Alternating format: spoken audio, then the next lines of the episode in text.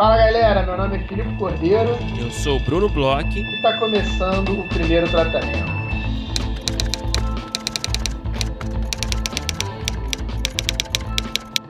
Fala, Brunão! Tudo bem? Olá, Filipe Cordeiro! Estou bem. Estou bem, estou bem sim. Como você está?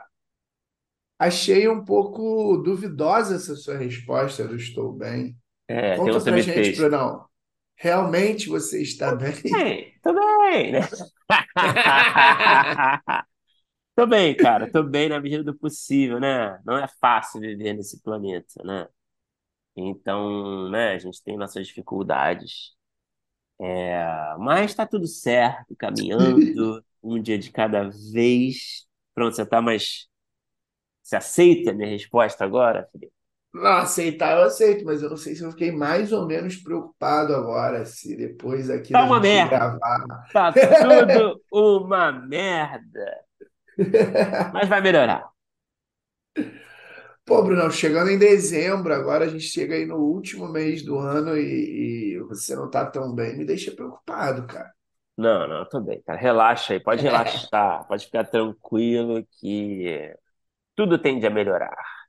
Mas, ó, é, Filipe, a gente está chegando aí, como você falou, ao fim do ano, e eh, sabe o que que seria legal, né? A gente falar um pouquinho é, de como foi o nosso ano aí como, como profissionais, né? Como roteiristas, né?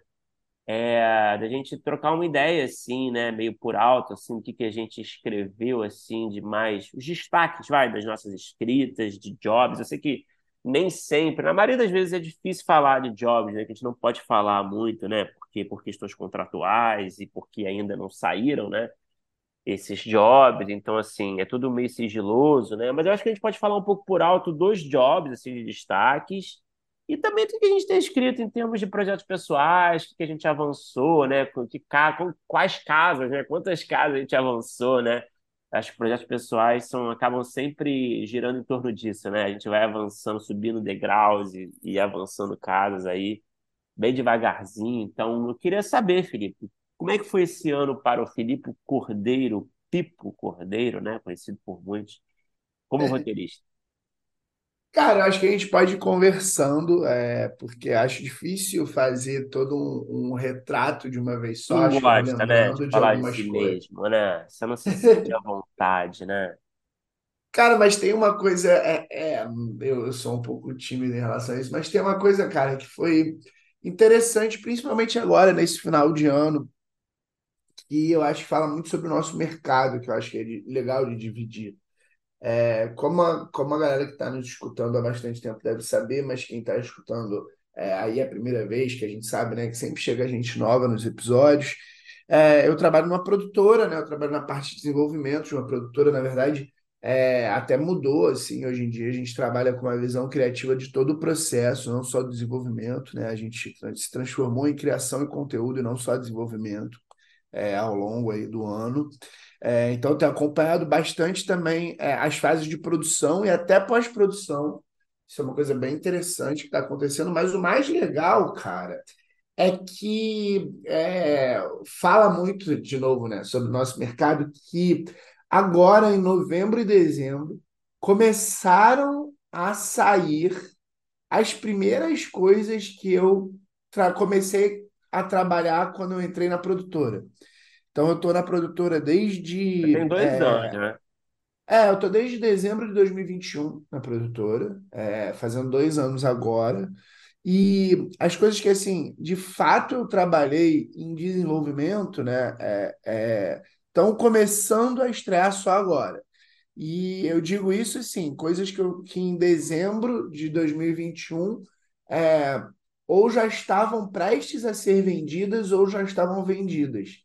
Então, para a gente entender mais ou menos, né, essa, esse, esse caminho do audiovisual, mesmo é, depois de você já ter vendido para um canal, começar a abrir sala, etc., é, as primeiras coisas estão começando a sair. Então, assim, agora no fim do ano, estreou uma sitcom, né, chamada No Corre, é, no Multishow. Essa aí eu acompanhei desde que o projeto chegou na produtora, até fase de pitching com os canais, até abrir a sala e pesquisa. Inclusive, fui fazer pesquisa na época lá do desenvolvimento.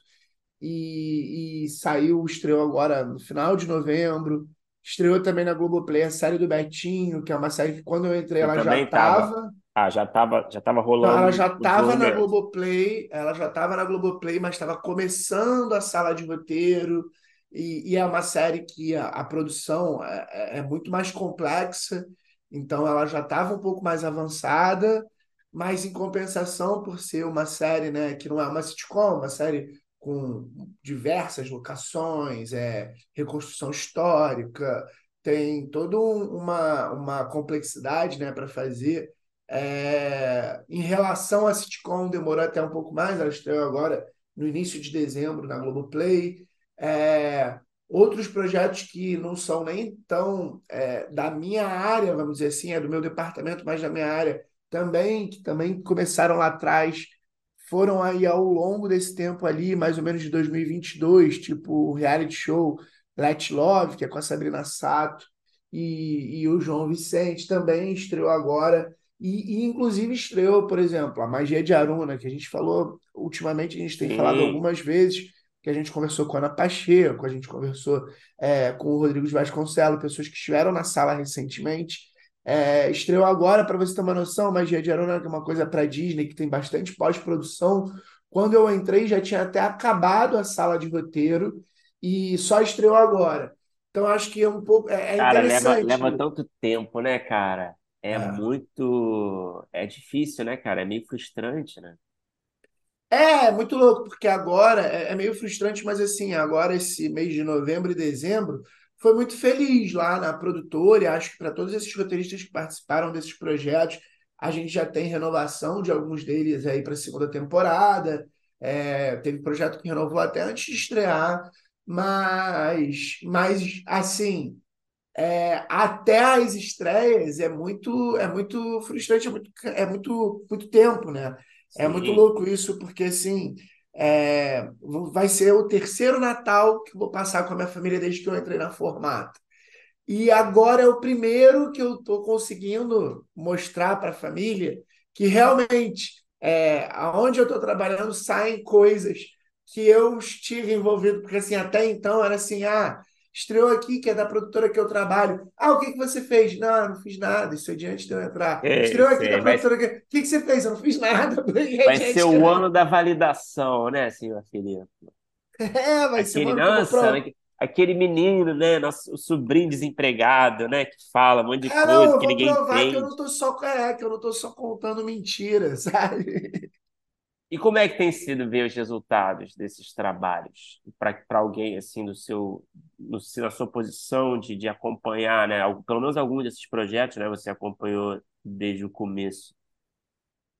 Cara, é muito maneiro, é muito maneiro. É, é- eu, eu acabo sendo bastante crítico com os projetos, mas ao mesmo tempo você vê aquela coisa que você trabalhou bastante tempo, é muito é, é gostoso, assim, é satisfatório, né?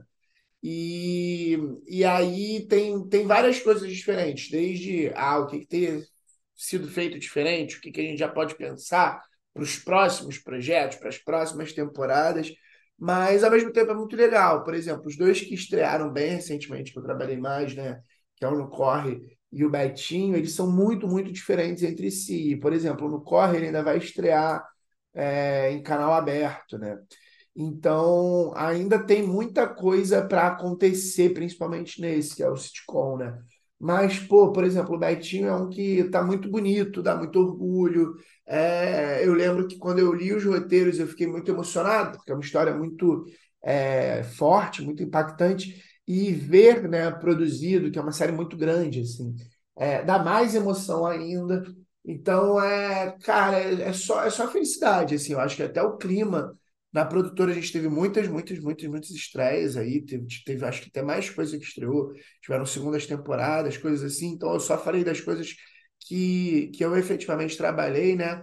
É, é um clima muito bom, assim. Você, você sente um pouco de, de completude, sabe? Porque é, isso que você estava falando. É, a gente parece que trabalha, trabalha, trabalha, trabalha, trabalha acontecem. É uma, é uma profissão, né? Que ela tem um pouco disso. Porque elas demoram tanto para acontecer que em determinado momento a gente fica muito descrente, sabe?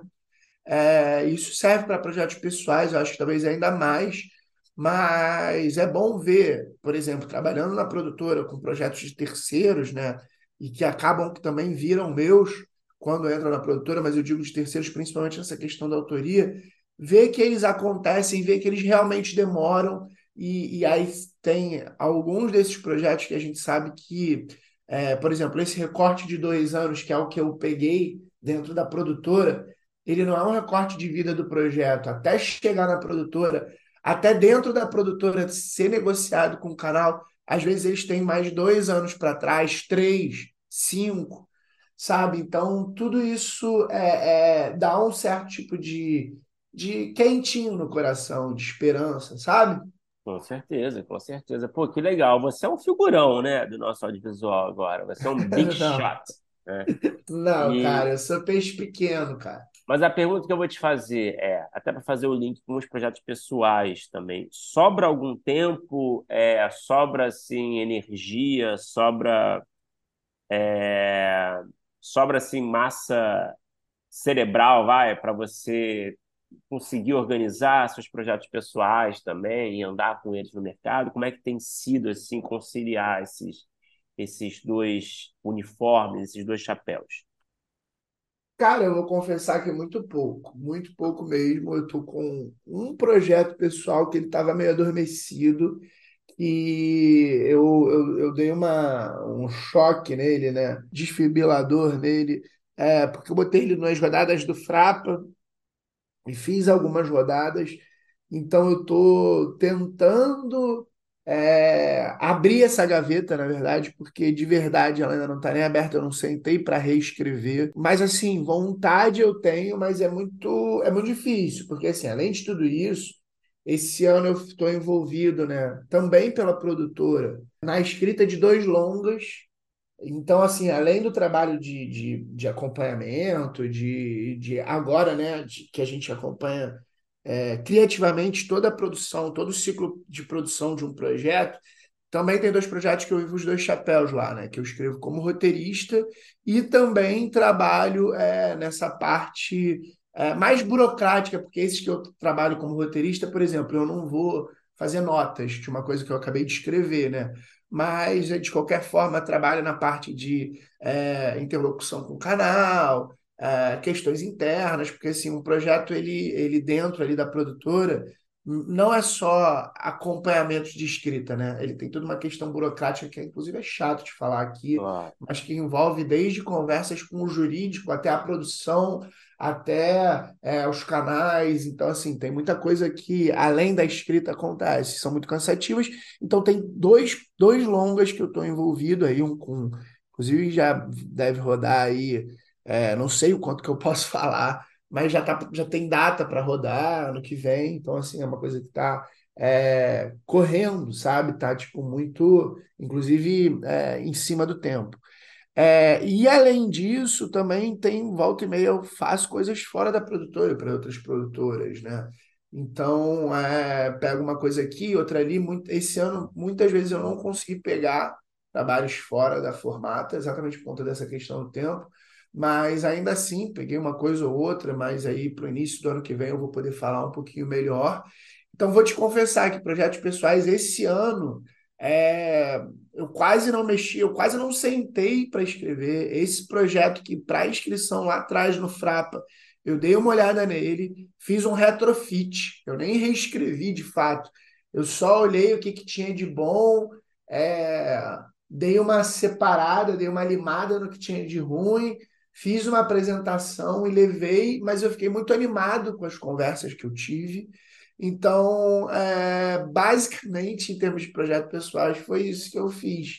É, por um lado, é, é um pouco, sei lá, é, triste.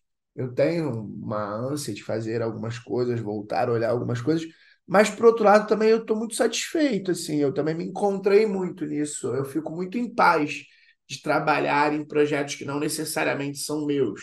Projetos que, às vezes, é, eu nem imaginaria que eu estaria envolvido, mas que são muito legais, assim, é óbvio, e, e assim, falar uma coisa aqui, e não tomara que não vire uma polêmica, mas é óbvio que não são todos os projetos que vêm de fora que num primeiro momento é, são a cara, são coisas que eu pensaria, ah, desejaria Natural, muito né? fazer isso, mas é muito engraçado que, pelo menos da minha parte, assim, eu consigo me envolver muito rápido. E são, é uma coisa legal de roteirista, por exemplo, no que eu faço, é que a gente conhece muitos mundos e muitos universos, e eu, e eu sou um roteirista que eu tenho uma, uma característica, sei lá, nos meus projetos pessoais, de fazer muito coisas que eu conheço muito bem, assim, de partir de alguma situação que realmente aconteceu na minha vida e, e, e transformá-las em ficções, assim, e, e, aí sim, é, aumentar muito e, assim, pegar uma coisa que aconteceu na minha vida e transformar em algo que não aconteceu, é, talvez nem tão parecido. Mas eu parto muito disso. Dificilmente eu vou partir de algum personagem externo, sabe? Muitas pessoas olham, ah, conheci fulano que vai dar uma grande história. Isso nos meus projetos pessoais é um pouco raro, ao menos que eu tenha me Nossa, eu envolvido. não sabia isso de você, sabia? Para mim é uma novidade. Cara, mas se você for olhar, você conhece meus projetos, assim, mesmo os que são personagens terceiros, são que, de certa forma, no mínimo, eu trabalhei com esses personagens em algum tempo da minha vida por algum motivo, né?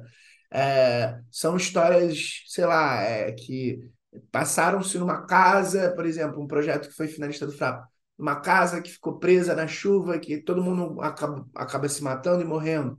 É, eu fiquei realmente numa casa em Friburgo, preso na chuva, só que ninguém morreu. Então eu Graças a imaginava que isso ia acontecer. Tem projeto, sei lá, documental meu, que são coisas que eu trabalhei na época que eu era, é, que eu trabalhava no escritório de advocacia, eu trabalhei muito próximo dos processos. Então eu trabalhei ativamente nas histórias que eh, hoje em dia eu estou querendo contar. Então, assim, eu parto de um, de um mundo muito próximo, assim, para a criação. E nesse trabalho, é, vários outros mundos que talvez eu não tivesse esse olhar vão se abrindo. E aí eu me, eu me, me, me amarro em fazer pesquisa, estudar, aprender. Eu sinto que eu. E aí eu, eu passo a me apaixonar por esse universo, sabe? É muito louco isso. Eu gosto muito de, mesmo quando eu não. Quando eu tenho que fazer algum tipo de trabalho superficial, dar uma estudada, tentar conversar com alguém, é, ir para a rua ou ler muito sobre o assunto é, achar biografias, se algum personagem real, tipo a do Betinho. É, então é uma coisa que eu tenho, tenho gostado muito, sabe? E também leva tempo, são coisas que talvez eu nem, nem precisaria fazer, dependendo do nível de entrada que eu tenho num projeto ou não. E aí eu digo nível de entrada no exatamente o escopo de trabalho que o projeto está precisando, mas eu acabo me envolvendo muito. Então, é uma parte que eu curto muito, mas que também toma muito tempo. Inclusive, eu tomei muito tempo aqui. Eu queria ouvir sobre Ah, você, Brunão. mas, Como cara, é legal, que. cara, ouvir o seu relato aí, né, cara? Você, eu acho que você tá numa posição, assim, um pouco até privilegiada, assim, né, de, de... Você acha que você deve estar aprendendo demais e, e deve estar, assim, em contato com, com muitos projetos grandes e plataformas, né? E, e eu acho que você deve estar tendo, assim, uma, uma, experi- uma experiência privilegiada mesmo, assim, sabe? É, para um roteirista, sabe? Um roteirista não só pegando projetos de terceiros e trabalhando em cima deles, acompanhando, mas também entendendo a lógica do mercado, como é que essas plataformas trabalham, como é que elas se organizam, como é que elas pensam, né? Então, eu acho que deve estar sendo proveitoso para você. É, eu adoro o trabalho, cara. E realmente, a gente, eu, eu fico muito próximo de, de muitas plataformas, né? Acompanho é, desde as primeiras conversas de pitching, né? Até todo o processo de desenvolvimento, e hoje em dia já também o de produção, é, principalmente escutando o que eles têm para falar, né? Porque o nosso olhar sempre é em cima do criativo, então na parte de produção não é. Não é uma coisa para dizer sobre realmente, sei lá, locação, set, etc. Mas dá uma visão realmente muito ampla para o roteiro, assim, para depois pensar meus trabalhos. Isso, isso é verdade, isso é bem, bem legal, bem interessante. Eu gosto muito do trabalho, assim, é uma coisa que eu até não me sinto tão mal de não estar fazendo meus projetos pessoais, porque é um trabalho que eu realmente gosto muito de fazer. Legal. Mas, Brunão, vamos lá. E o seu 2023? Conte para nós. Muito mais glamouroso, muito mais isso. baiano, muito mais solar. Eu frequento muitas, muito menos pré-estreias que você, certamente, né? Então, um glamour aí, no, no- acho que ficou aí em São Paulo, na Barra Funda, né? Mas, cara, assim, de destaques de trabalhos, de jobs, assim, eu acho que eu destaco dois. É, Eu não posso falar muito do primeiro, né? Acho que eu já antecipei um pouco aqui alguma vez, mas é um podcast, né, que mistura ficção com não ficção. É, para a Audible, né? Foi feito aí para a produtora B9, né? A B9 que Hum. me, me chamou para o trabalho, mas é, é um original Audible, não posso falar muito, não posso falar nada, na verdade. A Audible Projetão, eu, é um eu, projetão, eu, cara. É um eu projetão. conheço um pouco, mas é um projetão muito legal. É, a Audible chegou aqui no Brasil oficialmente, né, no final do ano, desse ano, né? É, chegou com esses lançamentos de, de livros, audiobooks, né, com vozes de famosos, né? Acho que essa foi a estratégia de, de lançamento deles no Brasil. É, e aí, ano que vem, eu tenho, espero, né, que, que, que, que sejam lançados aí nessa primeira leva de conteúdos originais aí de, de, de podcasts, né? Enfim, conteúdos de áudio de ficção, não ficção. Esse, no caso, é uma mistura, né? Como eu falei, eu não posso falar muito, mas eu estou muito animado, cara. Eu acho que foi muito legal. É, é um trabalho que é de comédia também, então, assim, é a minha área, né? Onde eu me sinto mais à vontade, que fala de assuntos aí muito pertinentes da sociedade, né? Então, acho que é até aí que eu posso falar. É, mas eu não tenho também informações de data, acredito que seja no primeiro semestre do, do ano que vem. E foi um prazer trabalhar com a B9, né? Enfim, é um produtor aí é, de podcasts que eu admiro demais, enfim, são grandes parceiros. Tô E a animado, gente animado. consome, né? Isso é muito legal, né, Bruno? Poder trabalhar com, com produtores e, e em coisas e projetos que a gente consome, né? Desde antes de conhecer, né? Total, cara. A gente, é- eu sou fãzaço, sei que você gosta também. A gente, eu adoro o, o Braincast, né? A gente até tava lá no Frapa trocando, né, dicas de episódios Aham. recentes do Braincast, né? Ouvindo no avião e tal. É, então é um grande prazer. É, e um outro projeto que eu acho que eu posso falar um pouco mais, que eu estou super animado também, é um longa, é, que vai ser rodado agora em janeiro em Portugal. Se chama Hotel Amor, que é uma comédia também que se passa tudo num hotel. É, vai ter uma pegada assim, meio plano sequência, assim, sabe? Aquela ideia meio Birdman, assim, daquela ilusão que é um plano sequência completo, né? É, o Aham. filme é uma comédia que se passa nesse hotel, sobre essa gerente ali, né? Passando por suas questões é, pessoais e lidando ali com, com a rotina, no, com, com, com seus funcionários incompetentes e seus hóspedes excêntricos, enfim, com todas as pressões do trabalho. Então, eu acho que é muito legal, cara. Foi um convite aí muito especial que o, o diretor, o Hermano Moreira, grande parceiro, me fez, que é um brasileiro que mora em Portugal. É, e aí a gente trabalhou nesse roteiro e, e agora vai ser rodado em janeiro. Aí eu, eu vi, vejo ele postando assim os anúncios dos, dos atores, né, que estão sendo confirmados, né? Tem lá a página do MDB que eu vi já que tem tudo certinho, já encaminhado. Então eu fico realmente cada vez mais animado, cara. Tô, tô bem, bem empolgado, cara. Acho que é um roteiro bem legal, sabe? É, E é um é, universo que você conhece, né, Bruno? cara, então, digamos que sim, né? é, da hotelaria, né? Minha esposa trabalha com hotelaria, então volta e eu escuto histórias de bastidores, né? Aham. É, então, é, eu confesso que acabei me apropriando, né, de umas. A gente faz isso, né? Você falou um pouco dos seus projetos, né, que você rouba um pouco da sua vida, né?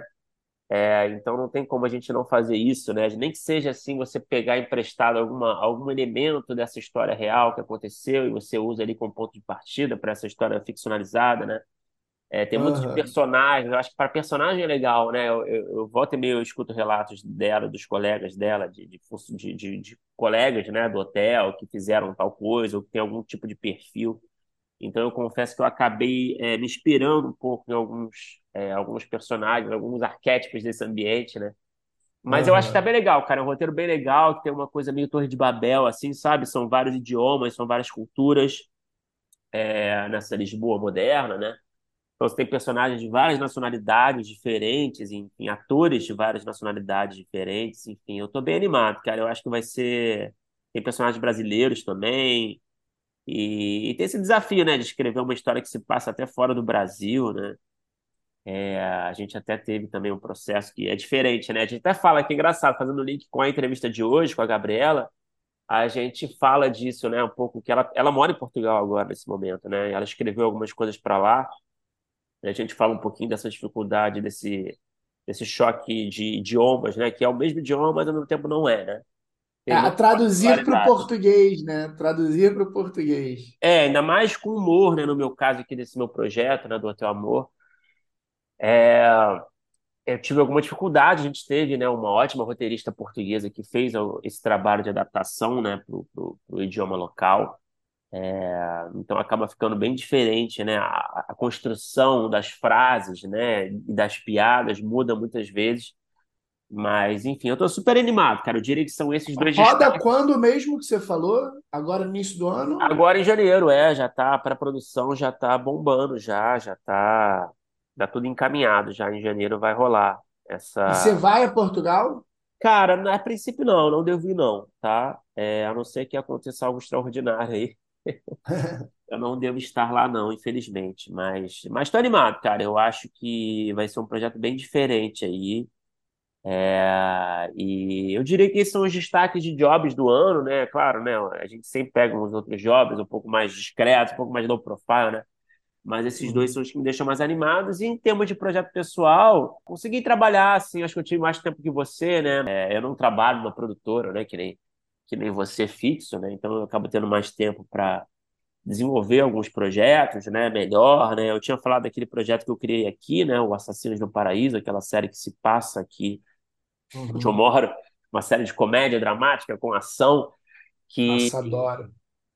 Cara, é um projeto legal, cara. Eu fico muito orgulhoso do projeto, assim. É um, também é um, é um projeto que mistura culturas, idiomas, né? Tem português, tem inglês, tem alemão. Os protagonistas são alemães.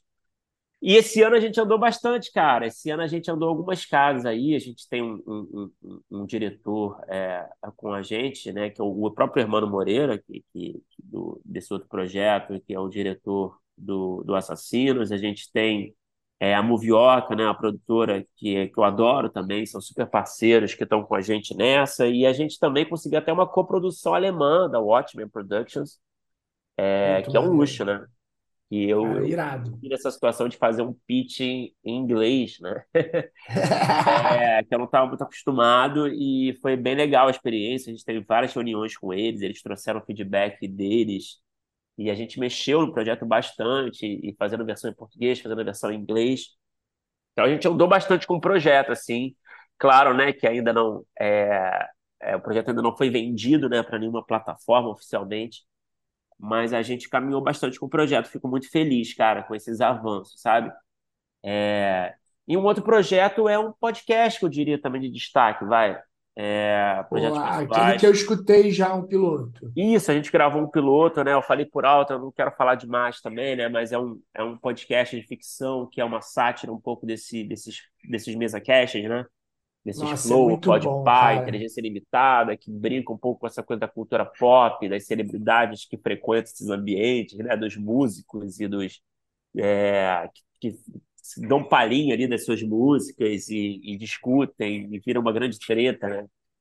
É, e, cara, a gente andou também, a gente tem a B9, né, que é uma parceira do projeto, que acreditam bastante no projeto, eu agradeço a eles pela parceria. E a gente até gravou. Pô, e tem esse piloto maravilhoso. É, a gente gravou o piloto, eu escrevi o piloto, a gente gravou com a Sofia Brown, que é uma grande parceira também, é, com o João Vitor Silva, né, que é um grande ator também, e outros parceiros também que gravaram. Foi um piloto dirigido pelo, pelo Pedro Cadori também, que é um grande amigo meu e parceiro. A gente gravou esse piloto, a gente tem esse piloto de 25 minutos aí, só de áudio mesmo, né, de podcast, que está bem editado também pelo pessoal da B9. E fico muito animado, cara. A gente está nesse momento de apresentar no mercado, né? Eu sei que é um, é um projeto um pouco diferente, né? É uma ficção no podcast, mas não uma ficção assim. É uma ficção que é quase uma peça de teatro, né? Que se passa tudo nesse, nessa mesma locação, né? É, é. Não tem muito corte, não tem nada, né? São quatro atores conversando numa mesa, vai. Basicamente. É, e todos os conflitos e a progressão da trama, do arco, né? Que vai acontecendo, né? É uma série, né? Em alguns episódios. É, Mas é então, muito maneiro porque, tipo, fala muito com a linguagem, né? Eu acho que faz muito sentido. É, desculpe o que eu estar falando, não vou. Se você me corrija e me repreenda se eu falar um pouco mais, porque como é um censurar. piloto que eu já escutei, né? É, ela conversa muito com a linguagem, ela faz muito sentido é, ser uma, uma ficção para podcast, né? Ela tem, ela tem é, uma, uma entrada na linguagem que eu acho que talvez seja o ouro aí, a coisa que é mais interessante de entender, de imersão mesmo. Acho que vocês mataram muito a pau nisso aí. Pô, legal, cara. É, não, a gente tentou se apropriar, assim, desses signos, né, desses códigos, desses, dessas, dessa coisa do super chat, né? E essa coisa do, desses elementos tradicionais já desse formato, né? Enfim, atacando um pouco os clichês e as convenções, né, para fazer essa sátira. E, cara, eu fico muito orgulhoso desse projeto. Eu acho que o resultado ali do piloto ficou ótimo. É, e a gente está nessa batalha, apresentando aí. Então, é, cara, Spotify, se vocês estiverem ouvindo, é, temos um projeto aí para você. E, é, mas esses são alguns dos destaques que eu trabalhei esse ano, assim, que me deixam mais orgulhoso. Agora também estou escrevendo aí é, nesse final de ano, né? Tem sido bom também, tem sido bom criativamente. Estou escrevendo um projeto aí de um longa, é, que é uma, uma antologia, basicamente, né? Com alguns curtas, vai, é, Uhum. diferentes, que eu estou escrevendo com o seu é, colega de trabalho, né? Seu, seu chefe, né? Daniel Belmonte, e também com a nossa amiga Olha. Alê Blasi. É, a gente está escrevendo esse filme aí que eu não quero falar muito também, mas que a ideia é a gente rodar em breve, tá? Uma comédia. Acho que é bem interessante também, bem bonita. E tô escrevendo uma peça também agora, nesse final de ano, cara, para para fazer acontecer no começo do ano que vem, se tudo der certo aí. É uma comédia também. É, já me aventurei um pouco nesse universo, já escrevi uma peça lá atrás que, que foi montada, foi uma experiência muito legal, mas já tem um tempo. É, e agora eu estou também é, arquitetando esse, esse novo projeto de teatro que, que fala aí de um tema que eu gosto muito, é, que são os fanáticos, né? Eu ia Então, se pode falar um pouco. ah, fala um pouquinho, né? Mas assim, é, eu, é isso, você sabe, conhece, né, Felipe? Eu tenho esse problema que eu tô sempre fuçando os malucos, né, cara? Eu gosto de ver uns malucos falar, assim, sabe? Eu fico Sei meio bem. Eu gosto de ficar meio puto, assim, vendo os lunáticos, meio fanatizados, extremistas. Então, na verdade, a peça é uma grande brincadeira, assim, né? Um- são meio que esquetes, mais ou menos. Não é bem esquetes, mas tem uma estrutura bacana ali de história, de storytelling. É, que deu um trabalho para pensar nessa estrutura de chegar, mas eu acho que eu estou bem satisfeito. O Pedro Cadoro, né, que vai dirigir, meu parceiro, também está bem satisfeito. A gente também tem atores envolvidos já que, que gostaram, tá todo mundo animado. É, mas a ideia é meio que explorar o lado ridículo do fanatismo, sabe? Até onde Aham, vai essa pessoa fanática e como é patético, né? É, esse extremismo, né? Então, é meio que estou atacando nessas frentes aí para dar umas atualizações. Estou animado com esses projetos que eu acho que também fogem um pouco dessa coisa de apresentar, sabe? Apresentar aham, o mercado é, e, e se submeter a essa validação de muita gente, né? De muitos players, né? Muitos atores, né? Então, eu estou no momento também que eu estou tentando paralelamente fazer acontecer alguns projetos, né? Torná-los realidade, tirá-los do papel, né? Então, tem esse filme, essa peça que eu estou bem empolgado para o ano que vem. É, como eu tinha falado, muito mais glamuroso, muito mais autoral, muito mais solar, né? O que que a Bahia não faz com o Solar, fanatismo é né? muito solar mesmo, né? Tem nada mais solar que fanatismo. Mas, ó, breve resumo aí para quem estiver interessado aí. Uma uma pergunta, Bruno. Essa peça vocês estão pensando em montar onde? Cara, estamos discutindo, provavelmente no Rio, no primeiro momento, tá? Uhum, Mas a ideia é que seja uma, é uma peça com dois atores só, sabe? É uma peça uhum. muito simples de, na ideia, Então né? tem um certo De tipo de montagem. facilidade de montagem. Exatamente. Então a ideia é, bom, a ideia primeiro é fazer acontecer, né? Mas no segundo Uhum, momento é viajar também, né? Se tudo der certo com ela, eu acho que pode ser legal. Fala de temas aí que são bem é, relevantes, vai, para o que a uhum. gente tem vivido ao longo dos últimos anos e que a gente continua vivendo, vamos combinar, né? Porque o fanatismo nunca morrerá. É. Então, Enfim, vamos ver. Vamos torcer para dar tudo certo e tô, né, tentando ali nas brechas escrever, continuar escrevendo essa peça. Tô, tô animado. Mas Pô, olha, demais, Brunão. é, depois eu vou te mandar para você dar Por uma. favor. Mas olha, Filipe, agora que a gente falou um pouquinho das nossas vidinhas, né? Vamos falar da nossa convidada de hoje. É, a gente teve o prazer de conversar com essa roteirista que, como eu falei, é brasileira, mas que mora em Portugal, né? Que é a Gabriela Gifone. Gabriela Gifone foi uma das roteiristas da série é, O Negociador, né? Uma série que estreou recentemente. É, também é, foi roteirista da série Valentins, também é, foi roteirista até do Porta dos Fundos por um tempo, escreveu a série Vai Que Cola, escreveu diversos curtas, né, e, e, e projetos diversos aí no Brasil, em Portugal. É, foi um papo muito legal com a Gabriela, que falou um pouquinho da experiência dela estudando fora do Brasil, trabalhando fora do Brasil, trabalhando para o Brasil, né? É, com diversos gêneros, a gente tem um pouco de tudo aí, tem, tem comédia, é, tem ação, né? Tem thriller. Ela escreveu Impuros também, esqueci de falar. Uhum. É, então, é, tem terror também, tem um pouco de tudo. Então, a gente falou dessa diversidade, né? Dessa, desse lado eclético, né? Da Gabriela, falou um pouquinho de sala de roteiro, falou bastante do negociador, né? Acho que foi talvez um dos grandes destaques da conversa. E foi um papo ótimo. Pô, foi um papo demais. Uma curiosidade, eu já trabalhei com a mãe da Gabriela e Olha foi muito só. bom ouvi-la. Eu, eu não conhecia, conhecia só a mãe dela com quem eu trabalhei. E foi muito divertido. Vamos ouvir que foi bom demais.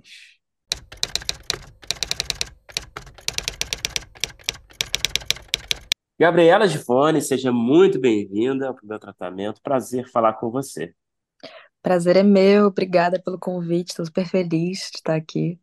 Até sonhei com a entrevista essa noite. Só Olha que eu só. sonhei, só que eu sonhei que a entrevista ia ser tipo, que tipo de café você gosta? É umas coisas assim, Ah, tá. Legal. Ah, a gente pode tentar incluir alguma coisa assim, né? Bate-bola, jogo rápido. É, não, pior que no final tem um pouco, né? Mas, mas vamos, a gente vai chegar lá. Mas, ô, Gabriela, para começar nosso papo, é, eu queria falar um pouquinho do, do, do começo da sua carreira, né? Eu estava dando uma olhada assim no seu perfil, né? Eu vi que você se formou em cinema, né? Estudos audiovisuais, né? No, no Brasil, e depois você foi estudar, fazer uma pós em literatura em Portugal. Eu queria entender um pouco esse movimento, assim, né, de, de- de cinema e depois da literatura.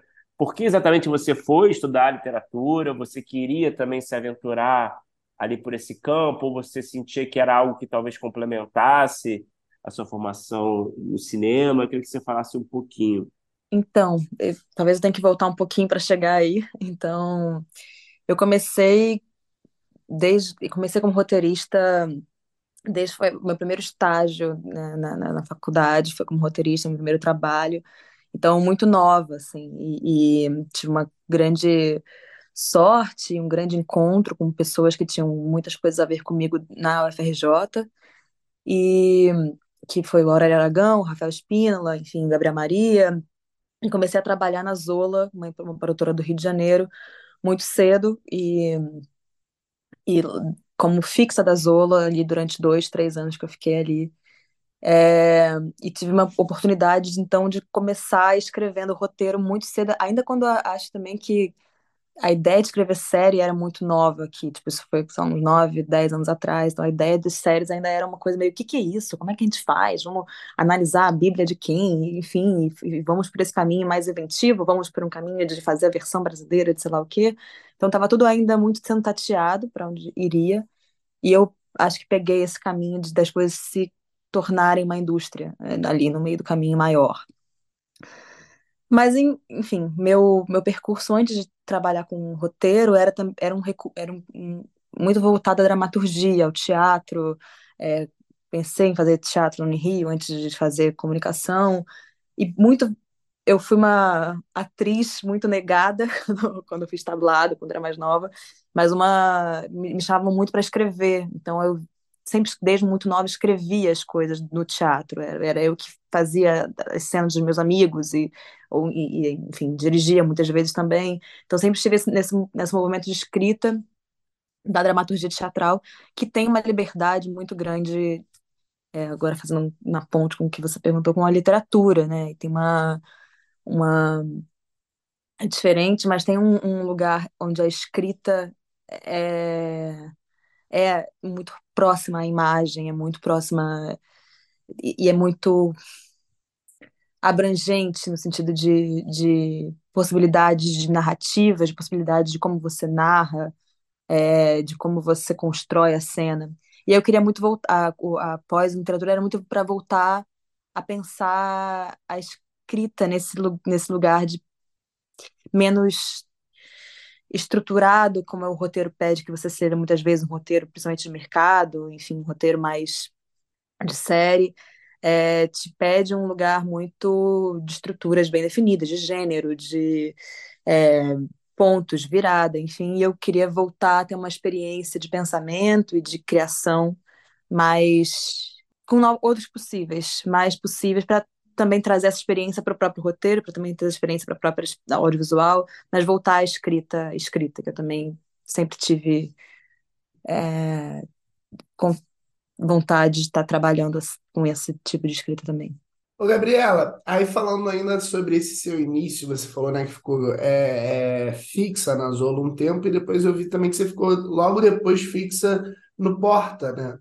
E eu imagino que tenham sido formas diferentes. E, uhum. e, e é muito engraçado porque, assim, é, você falou mais ou menos ali de quando estava na, na Zola, nesse primeiro momento, onde estava é, se trabalhando ali, acho que séries de, e vários canais, além né, de Globo, que antigamente faziam as coisas, estavam começando a ter que fazer e fazer por conta até das leis.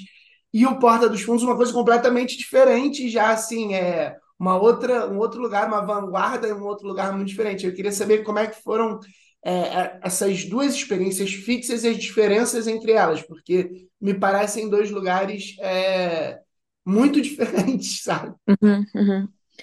É, na, nas, nas Zolas, assim, minha principal experiência, além de roteirista, foi durante muito tempo nesse lugar de estruturação de Bíblia, né? De estruturação de projeto, de trabalhar arcos desde o começo, também de fazer projetos vendáveis para canais, etc. Então, eu fiquei ali durante três anos trabalhando vários tipos, vários gêneros de projetos nesse O bom e velho desenvolvimento, né? Desenvolvimento, exato. Então, eu estávamos ali, éramos 24, sei lá, 24 horas não, mas todos os dias roteiristas ali para fazer o desenvolvimento de muitos projetos.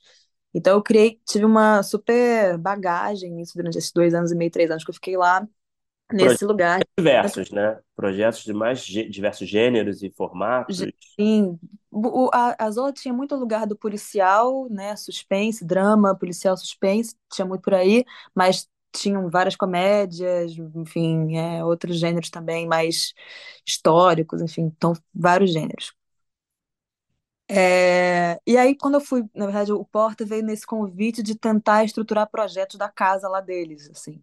Então não era muito uma, era uma ideia deles darem passo é, diferente do que eles tinham até então para um lugar de estruturação de, de séries da, da, da, da, da, da produtora, enfim.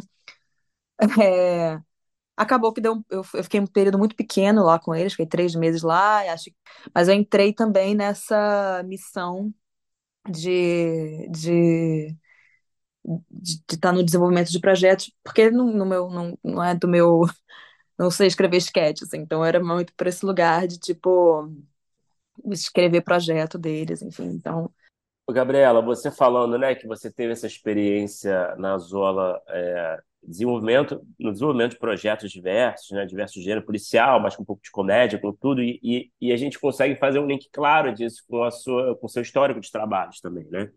É, a uhum. gente vê, do que eu pude perceber, assim, fazer um levantamento rápido, né?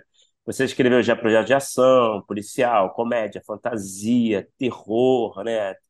Produtos até uhum. público infantil também. É, sitcom também, né? Vai que cola, que também acaba sendo quase um gênero à parte, né? É, e aí eu queria uhum. entender assim, um pouco de você, assim, tem algum gênero favorito que você tem assim para escrever, algum onde você se sente mais sente mais à vontade, você sente que tem mais afinidade? E também, tem algum gênero que você sentiu desses todos, né? Que você sentiu mais dificuldade de escrever? Uhum. É... é engraçado porque os, muitos dos projetos que você acaba escrevendo não acontecem, né? Assim, aliás, a grande parte dos projetos que você trabalha, que você se apaixona, que você fala, é agora sim, não vai ter nem M bastante para que esse projeto aconteça, vai ser um sucesso, é incrível, eu amo isso é, eles não acontecem, muitos deles. E acho que a maior parte dos projetos que eu me identificava, me identifico muito, estão no lugar da, do, do drama com alguma comédia, ou da comédia com algum drama, que ficou a dramédia, enfim, esse lugar que é o que eu que eu acho que acaba que é um, são, é um gênero muito importante de desenvolvimento de personagem, principalmente, onde o personagem, a complexidade desses personagens é, é, o, é, o, é o centro do desenvolvimento de tudo. E, e isso é o que é, acho que é onde tem o meu brilho, no, nos outros gêneros também, onde quando eu trabalho, é muito pensando o que, que a gente trabalha ali em termos da construção de dramática de personagens, de como você conta essas histórias, assim, com, o que, que você está mostrando ali, que personagens são essas, que relações são essas, que formas de contar são essas, assim, isso me, sempre me interessou muito, é, poder tratar de personagens que você não consegue definir muito bem se você curte ou se não curte esse personagem, se você acha ele maneiro ou se você acha ele meio merda, então, acho que a, a, a, acaba que a comédia, da, drama com comédia, ou, enfim, né? tem essa possibilidade de você ter personagens mais estranhos, no sentido de que não são fáceis de serem taxados, que são mais. É, fazem merda e são erram e estão aí tentando serem pessoas X, Y, enfim, acho que isso, isso me acho que é muito rico trabalhar esse tipo de dramaturgia audiovisual com, esses, com essas ferramentas. Então, acho que o gênero que eu mais é, que eu mais curto talvez seja esse, mas eu acho que muito pelo, por esse lugar de uma que, que pode ser encontrado em outros gêneros, né? Assim, de poder trabalhar a complexidade de certas, de certas situações e de certas relações, enfim.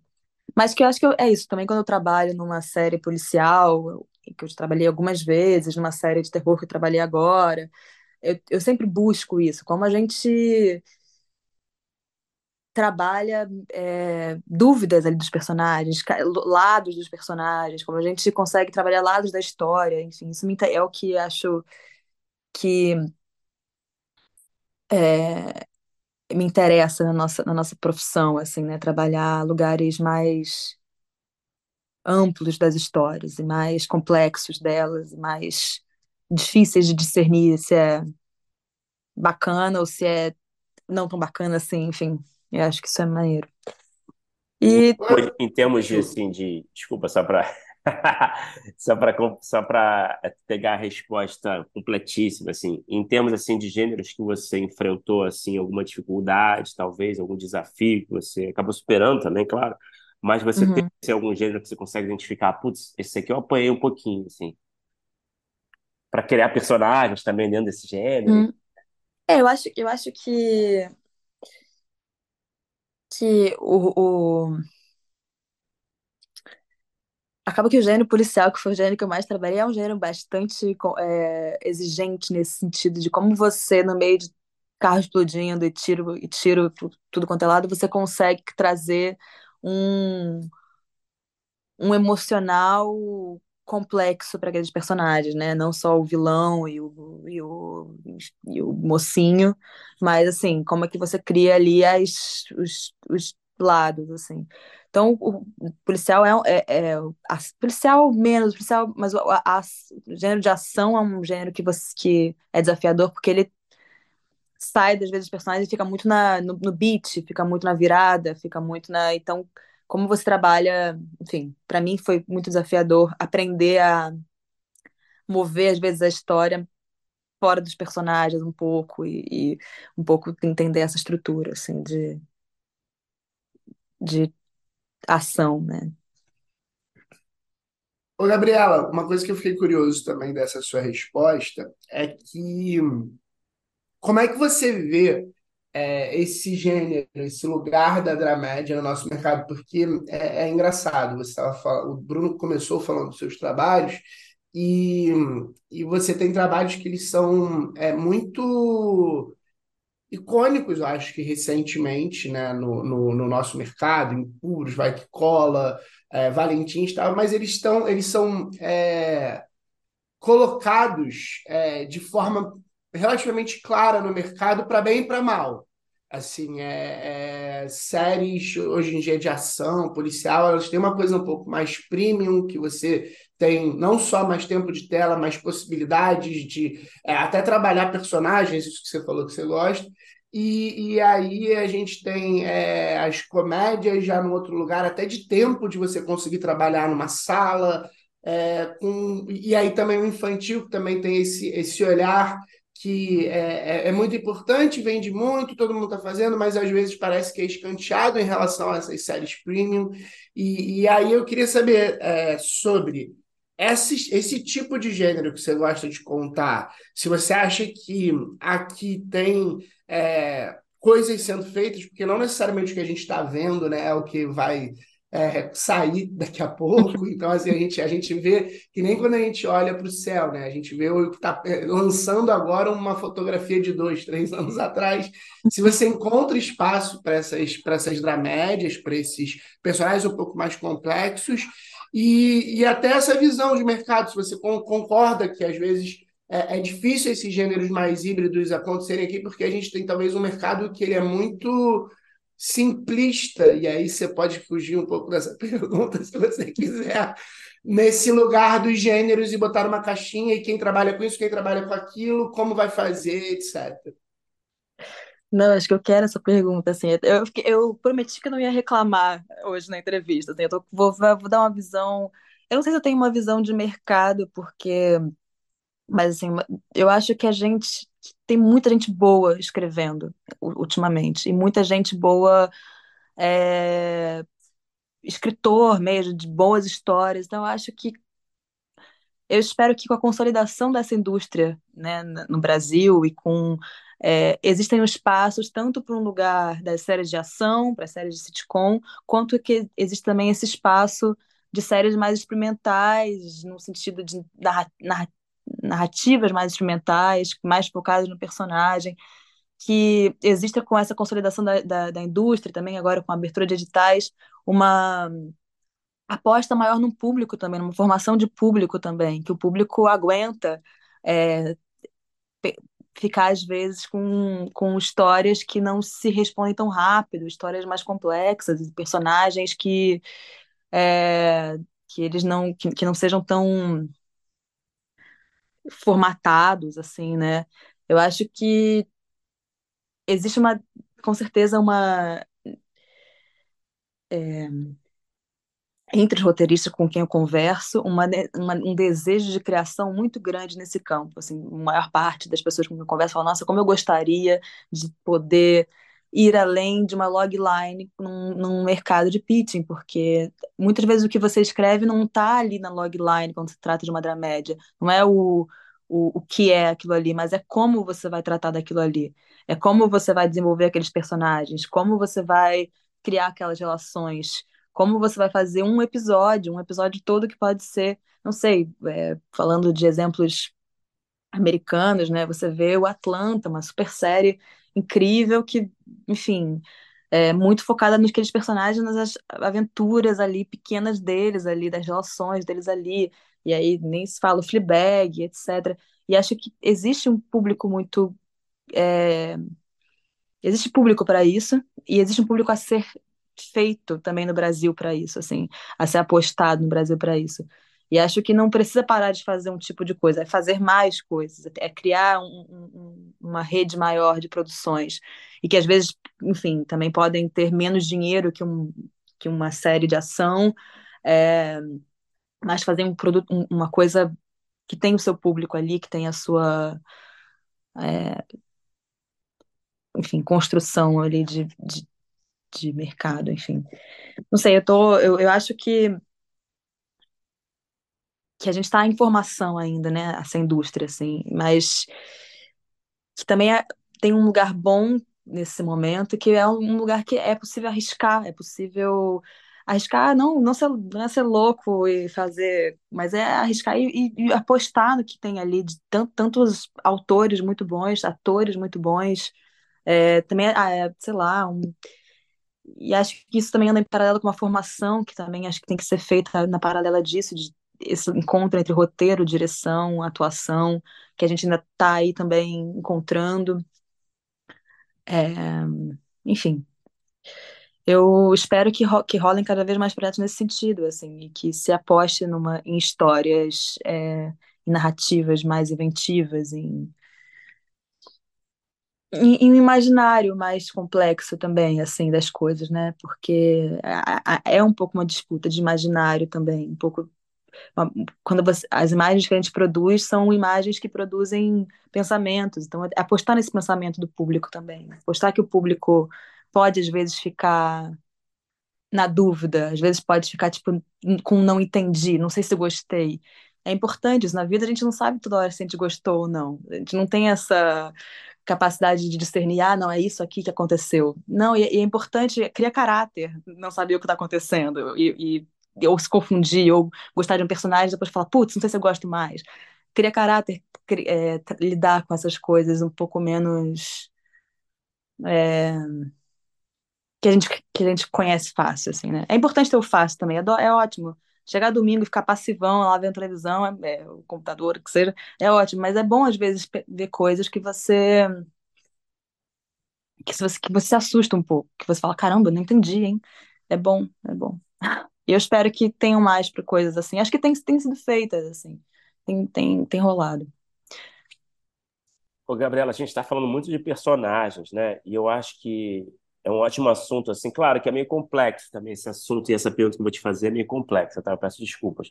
Mas, assim, falando em linhas gerais, tá? Que eu fiquei curioso, porque eu entendi que a construção de personagem me parece, assim, uma, é, uma grande etapa para você, assim, né? Como roteirista, você me parece ter um grande carinho, assim, por essa, por essa uhum. parte do processo, né?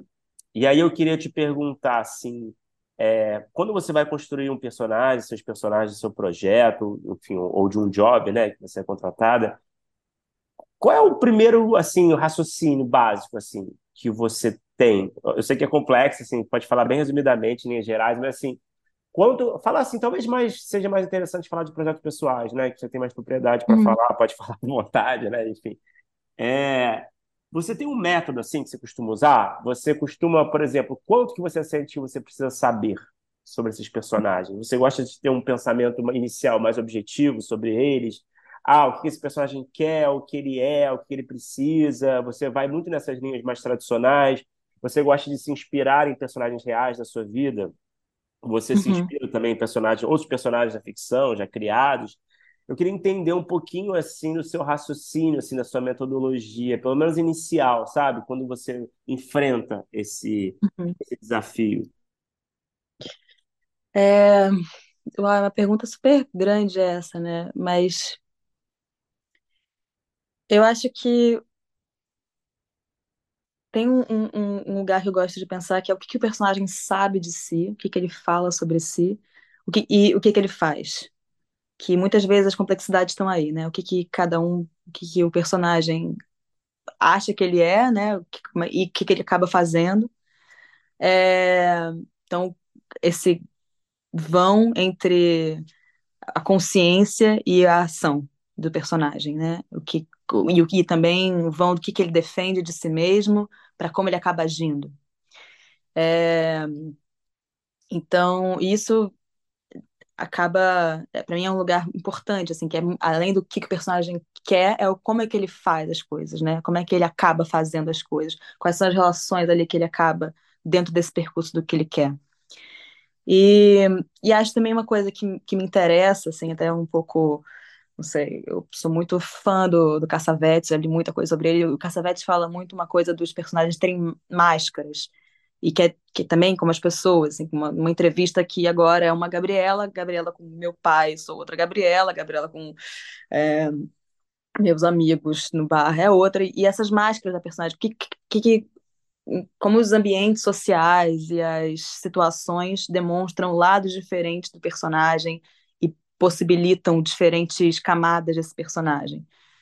É, e, não, e eu gosto muito de pensar do, do, também da, da, coisa sobre o erro e acerto, que muitas vezes o personagem acha que está acertando, fazendo uma coisa, e de repente ele está errando porque a, situação X é essa. Então, é, e ele não conseguiu ter uma dimensão da situação, porque ele só sabia uma ele só conseguia ver a parte que cabia a ele dentro da situação ver. Então, acho que menos do que é, o que me interessa muito nos personagens é menos do que ah, para onde ele vai, qual é o, a, o grande empecilho moral dele, empecilho traumático dele, como é que no, no fazer das coisas ali da, da série a gente vai mostrando a, os lados da personagem. Assim, isso me interessa muito. E, e as dificuldades dessa personagem. E a, e a, a dificuldade que, que, é, que é o que, enfim, que não é só uma coisa, não é só porque ele foi abandonado pelo pai que ele vai agir para sempre de uma maneira. Tem muitas coisas no meio do caminho ali que podem fazer é, muitas complexidades nesse personagem, podem fazer muitas dobras nessa história, né? Enfim, isso me interessa muito. Então, eu queria aproveitar aí para um, um é, exemplo mais recente e saber como é que foi é, o seu trabalho com o negociador. É, como é que foi seu envolvimento desde o início da série? De, de onde surgiu essa ideia? É, quando que você entra nessa ideia? Se se vem ali, você, você desenvolve desde o início, e aí como é que foi pensar, né? Porque é uma série que, que é em torno de um personagem, um personagem com traumas, é, ação. Eu queria saber como é que foi esse trabalho. Sim. É, o- a série é uma série criada pelo Tomás, se eu não me engano, com, o do Tomás com o Gustavo, da Boutique.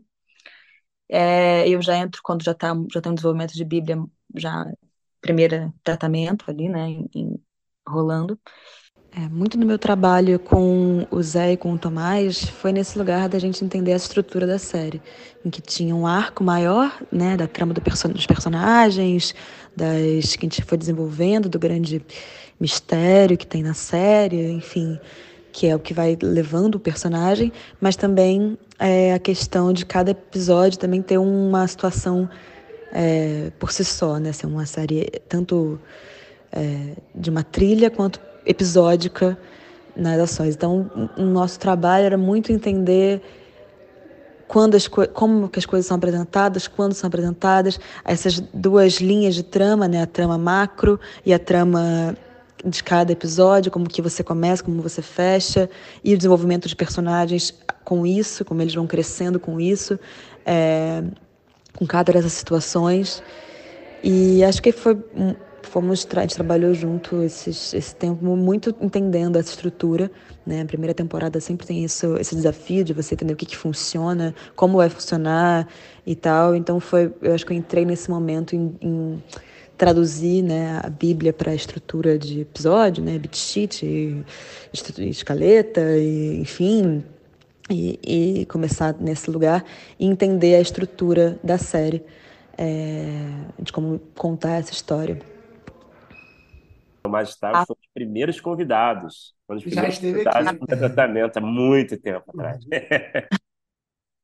Ele, ele é uma pessoa muito boa de criar é, tramas de ação, de criar esses, esses universos, esses cenários, essas, esses percursos de cena dos personagens, assim, que eu aprendi muito nesse sentido com eles, desse lugar de criar cenas de ação, criar cenas de, de, de em que você pensa ali uma disposição, enfim, de, de personagens com, com pau comendo solto no, no redor, enfim.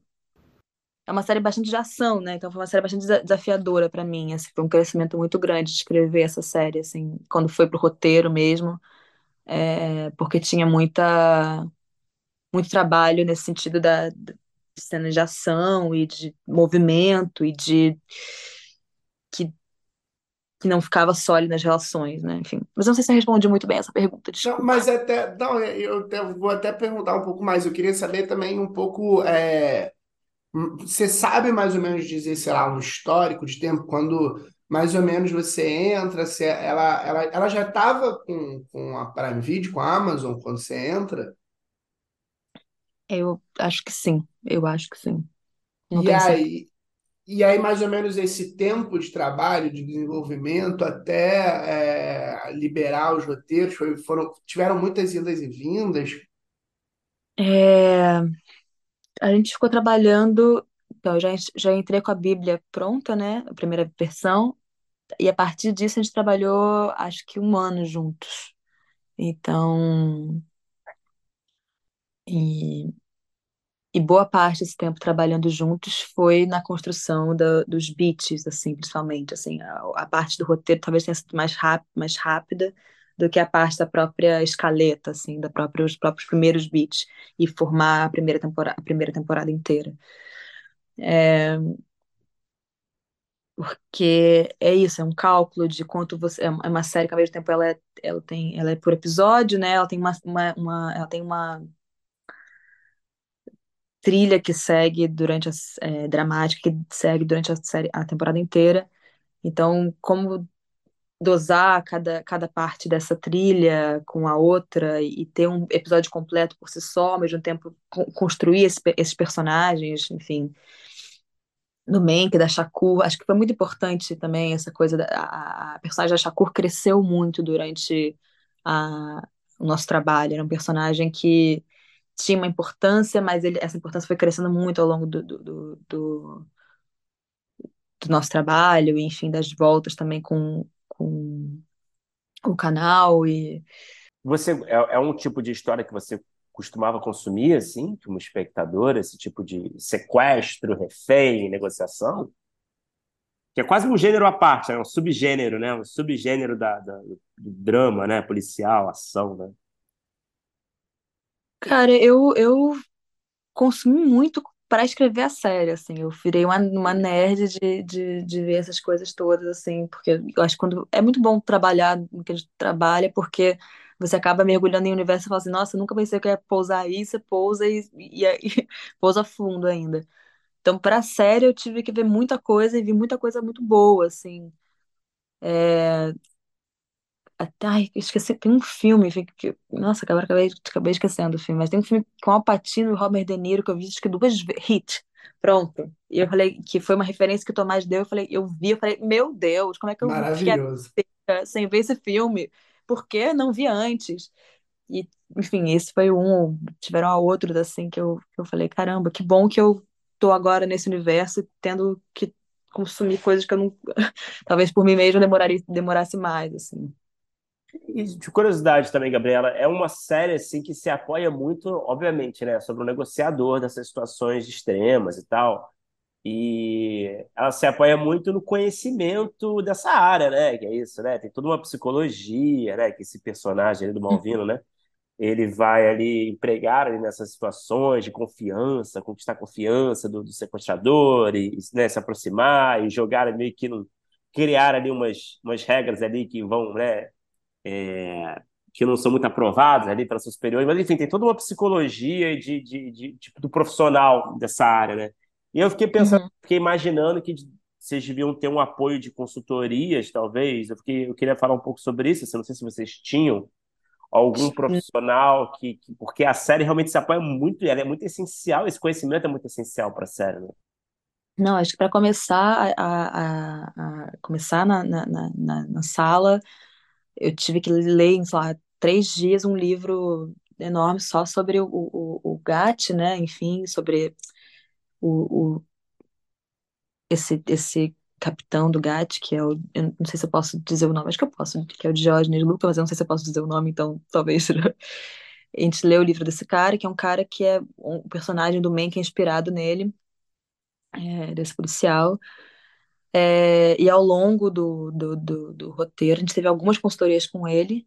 É, ele leu várias vezes os primeiros roteiros, os primeiros tratamentos, as primeiras escaletas. Tivemos também entrevista com outros policiais e com policiais mulheres também, para entender também um, um, lado ali também que é de, de, enfim, de ser uma mulher né, de uma corporação, corporação tipo GAT, enfim, como é que é isso, e, e, foi muito importante ter essas entrevistas ao longo da, da, da sala, assim.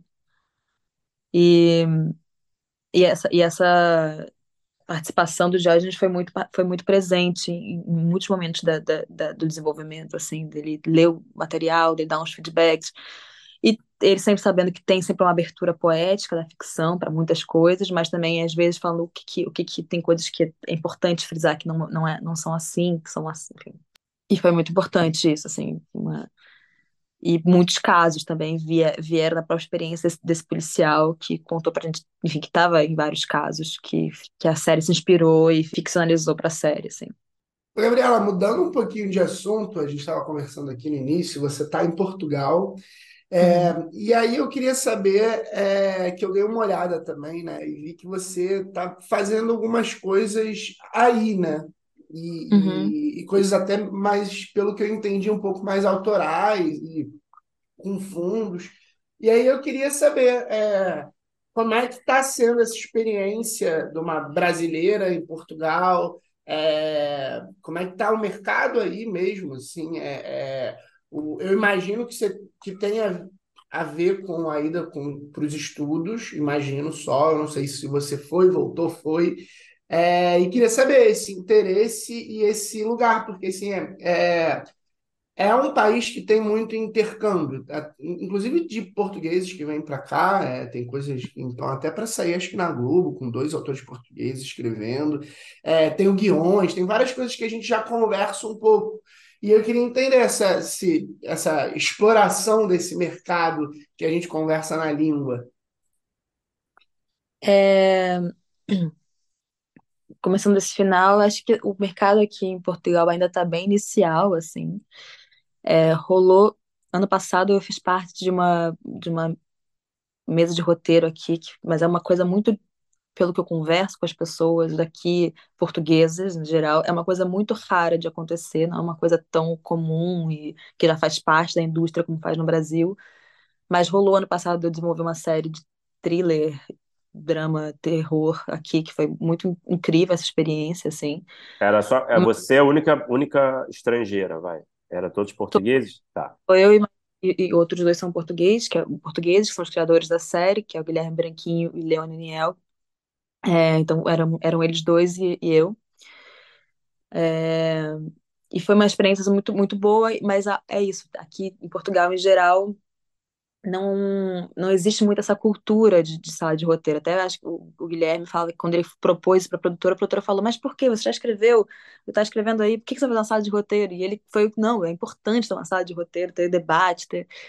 E, então, acho que é uma indústria que aqui ainda está se entendendo, que ainda está se encontrando. Eu acho que, é, indo para um lado positivo disso, é, tem um lugar ainda muito, de muitos possíveis nessa indústria que aqui tá- tem, tem começado e que acho que tem uma valo- valorização aqui em Portugal ainda bastante grande do trabalho de autor, tanto nos, né, tanto na comédia quanto no drama. Eu acho que ainda é muito valoriz, muito valorizado dentro do pouco dinheiro que existe ainda aqui, mas ainda é valorizado tipos de obras em que a autoria é muito importante. Isso eu acho uma indo para um lugar de pegar as, as coisas boas das, de cada cenário, eu acho uma coisa boa daqui. Tipo, ainda existe essa valorização de vozes diferentes, enfim. É... Mas um pouco de eu ter vindo pra... voltando um pouco à pergunta, um pouco de eu ter vindo para cá foi para trabalhar nas, nos meus, nas, nas, nas, minhas coisas, assim, um pouco. Eu, eu, eu trabalhava muito aí no, no Rio com, com na paralela com. Eu sempre eu gosto de falar que sempre tive duas vidas, assim, a vida roteirista, de trabalho, mercado, de estrutura, de gostar de procurar, nesse sentido, uma realização, mas também uma, tinha vida paralela que tinha a ver com meus trabalhos autorais, tanto muito para o teatro, que depois foram indo para o cinema. É, e muito de vir para cá foi por conta dessa parceria que eu tive, que eu tenho com o Ian Capilé, que a gente fez uma produtora juntos.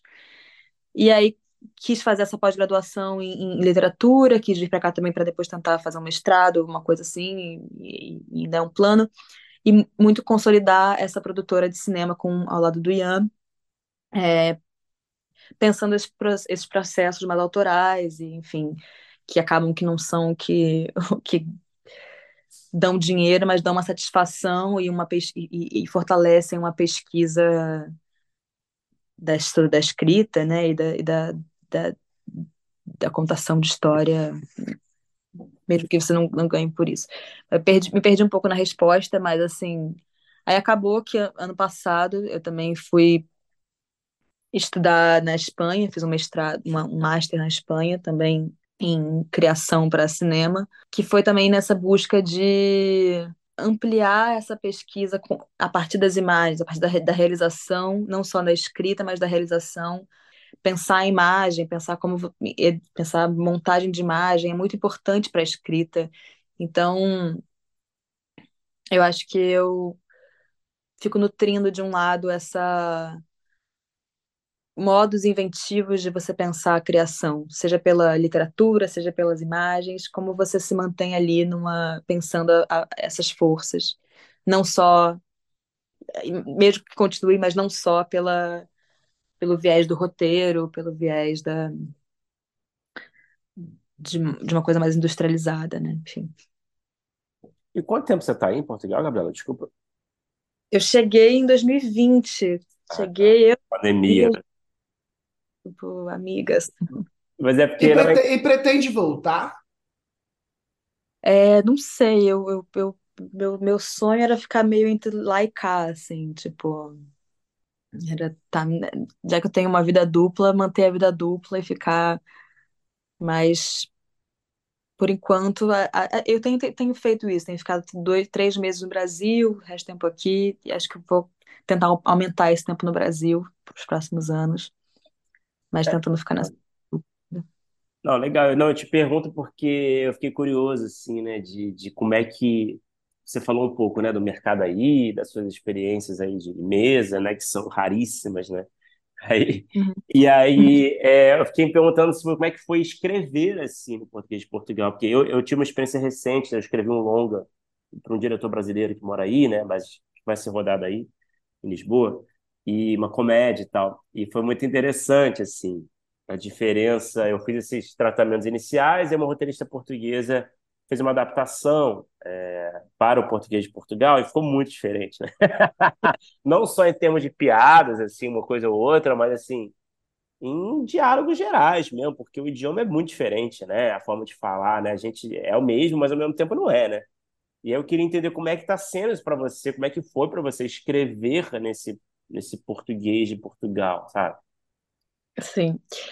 É, o, o nosso, meu, meu trabalho, eu acho que foi muito essa coisa da estruturação da série, né? Assim, a gente trabalhou intensamente nessa estruturação da série, mas aí quando chegou esse momento de escrever o roteiro, foi, foi até o momento que eu falei, é, não só era uma série portuguesa, como uma série portuguesa de época, tipo, anos 30, no sul de Portugal, né? né, né eu falei, é, talvez eu tenha uma limitação aqui de meio grande, e aí eu, eu, fiz a primeira versão dos roteiros que eu, que eu tinha para escrever, mas depois passaram por, por revisões e viraram Não outras jeito, né?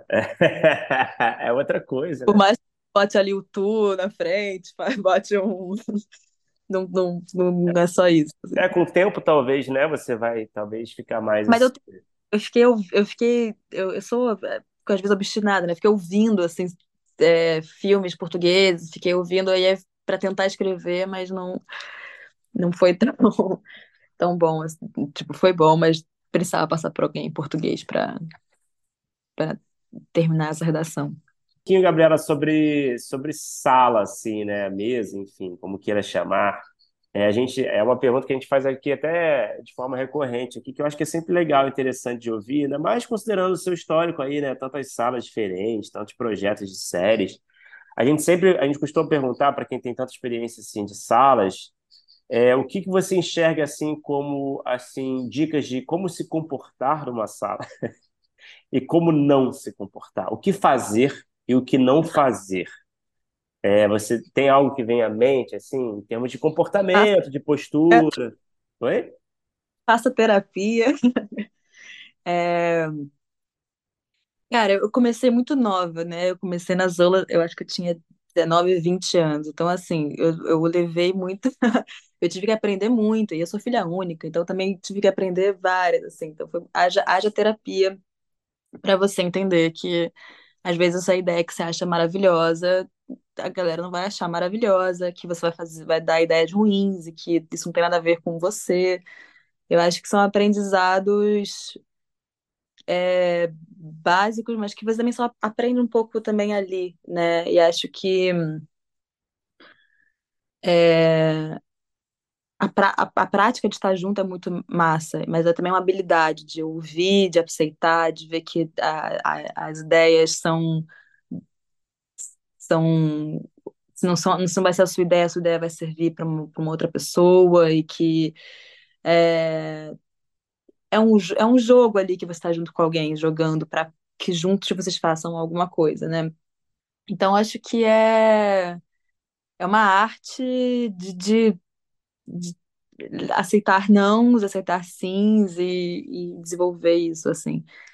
É um pouco isso, assim, acho que e que, não sei, acho que você vai aprendendo que as relações são tão importantes quanto as ideias, assim, ou até mais, assim. Na verdade, corrigindo, eu acho que as relações são até mais, são mais importantes que as ideias, porque você vai construindo ali a, a, as ideias com as pessoas, né? E, e, e é isso, e às vezes, enfim, é sobre isso.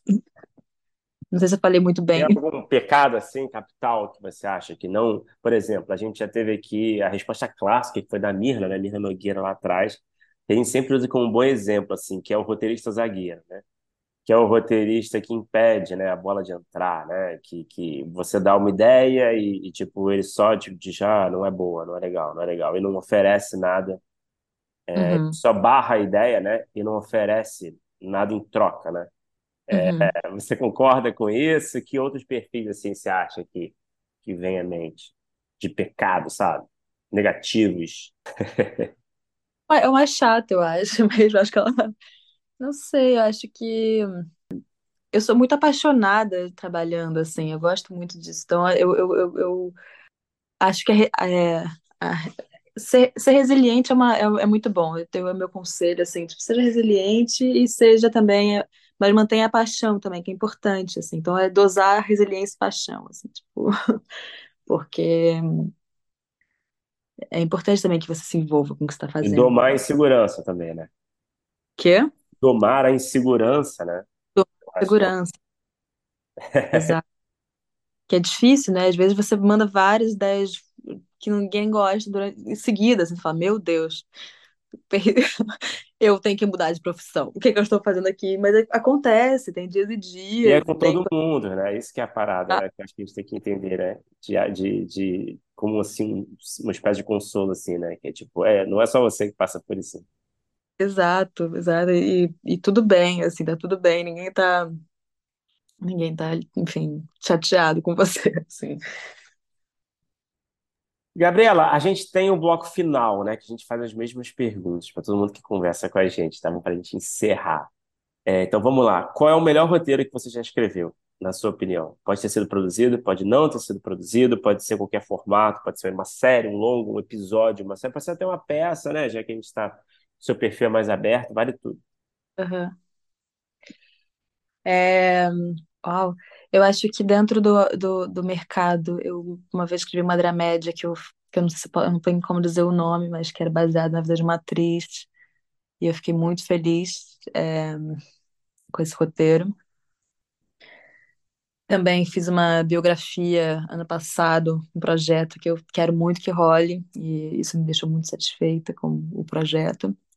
Também não posso pode dizer o nome. né? Eu fiquei É, curioso quando eu li na sua bio. Fiquei Ah, com as dúvidas, ah, Mas falando um nome de uma coisa que eu escrevi que eu gosto muito, eu fiz uma peça com a minha, com uma grande amiga minha, que foi uma peça chamada Lisboa, antes de ir para Lisboa, Lisboa e outros títulos aleatórios.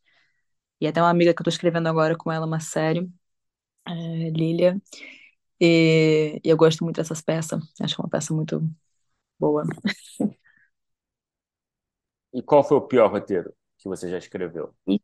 Vale qualquer formato, pode não ter sido produzido eu também. acho que é, eu acho que eu escrevi um roteiro culpa minha, muito ruim de reality show há muito tempo atrás, quando eu estava começando a, a trabalhar. É, eu acho que foi um roteiro ruim para um, enfim, reality show de comportamento que eu, Mas que foi? Aconteceu? Não. eu acho que não. Eu, eu, eu, eu- foi tão ruim que eu não tive contato o projeto. Eu acho que da forma como eu, como eu escrevi não, não aconteceu. Não aconteceu. E o que que você assistiu? Aí pode ser nacional, estrangeiro, qualquer formato, qualquer gênero. Quando terminou, você pensou, pô, eu queria ter escrito isso. Eu, vou falar, é, eu vi agora um filme nacional que eu achei muito lindo, que é O Dia que Te Conheci, do André Novaes. e que eu achei das melhores coisas que eu já vi, muito muito sensível e falei, uau, como eu queria ter escrito isso, como e, e seria impossível, acho que uma coisa que só o André poderia ter feito, mas é um filmaço, tá aí rodando os festivais, deve entrar em cartaz. A galera de filmes de plástico arrebenta, né? Exato, muito incrível, muito incrível. E de série, eu acho Barry uma super série, assim, que eu falei, nossa, queria muito ter, escrever uma coisa tipo Barry. Acho. É, Fleabag todo mundo fala, aposto, mas óbvio também. Gostou do final de Barry? Ah, Mais ou menos. Ah. mas Esse é eu um gosto. aqui, Gabriela, que a gente. Só para dar um conta, a gente estava no Frapa agora e a gente teve uma mesa lá que era sobre finais de séries. né? E aí o Filipe foi o, assim, ele, ele adotou o Barry assim como seu saco de porrada e pelo final, né? E, enfim, ele fez ali um, um showzinho dele, mas assim, o Barry pegou, pegou no pé de Barry, né? Realmente, não sei se você É tem uma visão mais positiva. cima, né, cara? Eles foram muito pra cima, então. É, eu, eu tenho muitas questões, mas assim, tem uma coisa também da gente estar ali num festival ao vivo e aí vai ficando mais inflamado. Mas uma das coisas que eu também eu não gosto muito do final é porque eu gosto muito da série, principalmente os dois primeiros, as duas primeiras temporadas, eu acho que é incrível. Então, assim, é, da forma como fechou, não é só porque ah, não é o pior fi- final de todos os tempos, longe disso, mas me decepcionou nesse lugar de ser uma série que, pô, tem uma, uma coisa tão maravilhosa e fechar da forma como fechou, sabe? Sim, sim. E Gabriela, é, para encerrar, é, fica à vontade para falar quando você quiser, tá? Pode falar de forma mais vaga, se quiser. Qual é o projeto pessoal seu que está no topo da sua lista de desejos que você quer muito realizar algum dia? Bom, eu tô agora fazendo o meu primeiro longa, né, aqui, então eu quero muito que ele seja realizado. E tô escrevendo essa série com uma amiga que eu quero muito que seja realizada. Então são os projetos que eu tô fazendo agora, assim, eu, esses dois projetos eu quero muito que eles aconteçam, assim. Então, São séries? Ah, é o longa, perdão. É o longa, mas longa série, é. pode só falar o gênero assim, tipo. O longa é, é drama com, com comédia e a série é uma comédia com drama. É uma, são dois, tem uma Te entendeu já com a sua, né? bem, bem- a, série é bem de personagem, bem ali focada na protagonista e isso. E as suas aventuras. Gabriela, maravilha. Muito obrigado por falar com a gente. Obrigada a vocês, gente. Obrigada mesmo, adorei.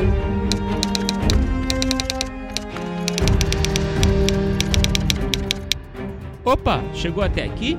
Muito obrigado por escutar. Conheça a nossa campanha de apoio na Aurelo em escute.orelo.audio barra primeiro tratamento. Por lá você pode ganhar recompensas exclusivas e nos ajudar a continuar conversando com os nossos roteiristas favoritos. Tem dicas, comentários ou sugestões? Fala com a gente pelas nossas redes sociais e não se esqueça de assinar o feed do primeiro tratamento pela Aurelo. Até a próxima!